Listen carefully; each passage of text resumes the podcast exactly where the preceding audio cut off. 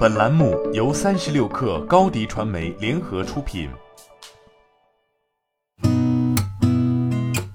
八点一刻，听互联网圈的新鲜事儿。今天是二零二二年六月二十号，星期一，早上好，我是金盛。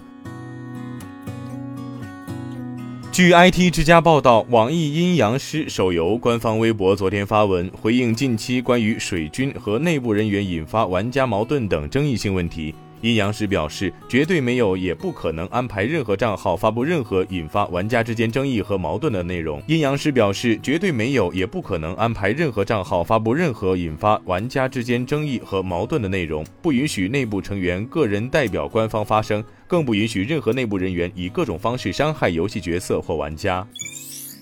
近日有报道称，优家公寓爆雷，旗下优家青年创业社区北京苏州桥社区贴出至三义庙二号院全体优家租户告知书，称运营方欠缴租金、物业费、滞纳金等相关费用，导致原有租赁合同终止。对此，优家联合创始人刘鑫回应称，疫情下优家决定断臂求生，并表示对于此事企划正在写官宣。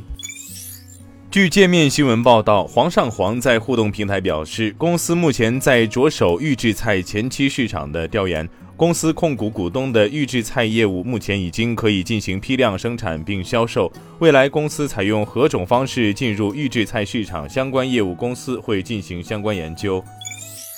据人民日报报道，近期国家烟草专卖局已依法有序核发了一批电子烟相关生产企业烟草专卖生产企业许可证，变更了一批电子烟批发企业烟草专卖批发企业许可证。各级烟草专卖行政主管部门依法有序核发了一批电子烟零售市场主体烟草专卖零售许可证，已有一批符合电子烟国家标准的电子烟产品陆续通过了技术审评。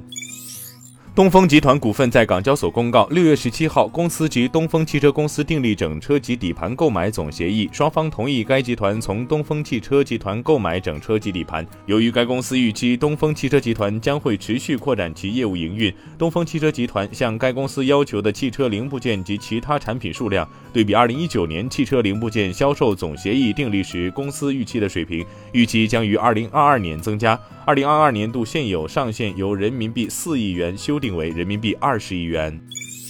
据界面新闻报道，六月十七号，Facebook 母公司 Meta 创始人扎克伯格表示，正在 Facebook、Instagram 和 Messenger 等平台推出名为 Avatar Store 的虚拟服装店，用户可为其头像购买虚拟服装。Avatar Store 起初引进的品牌包括巴黎世家、Prada 和 Tom Brown 等。Meta 的一位发言人说，这些虚拟服装的价格将在二点九九美元至八点九九美元之间。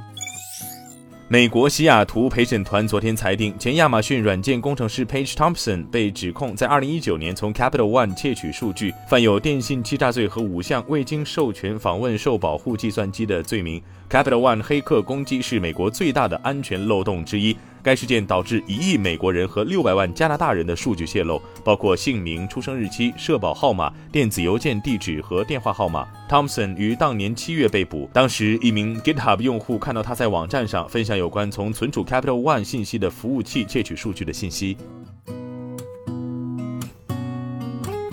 今天咱们就先聊到这儿，我是金盛八点一刻，咱们明天见。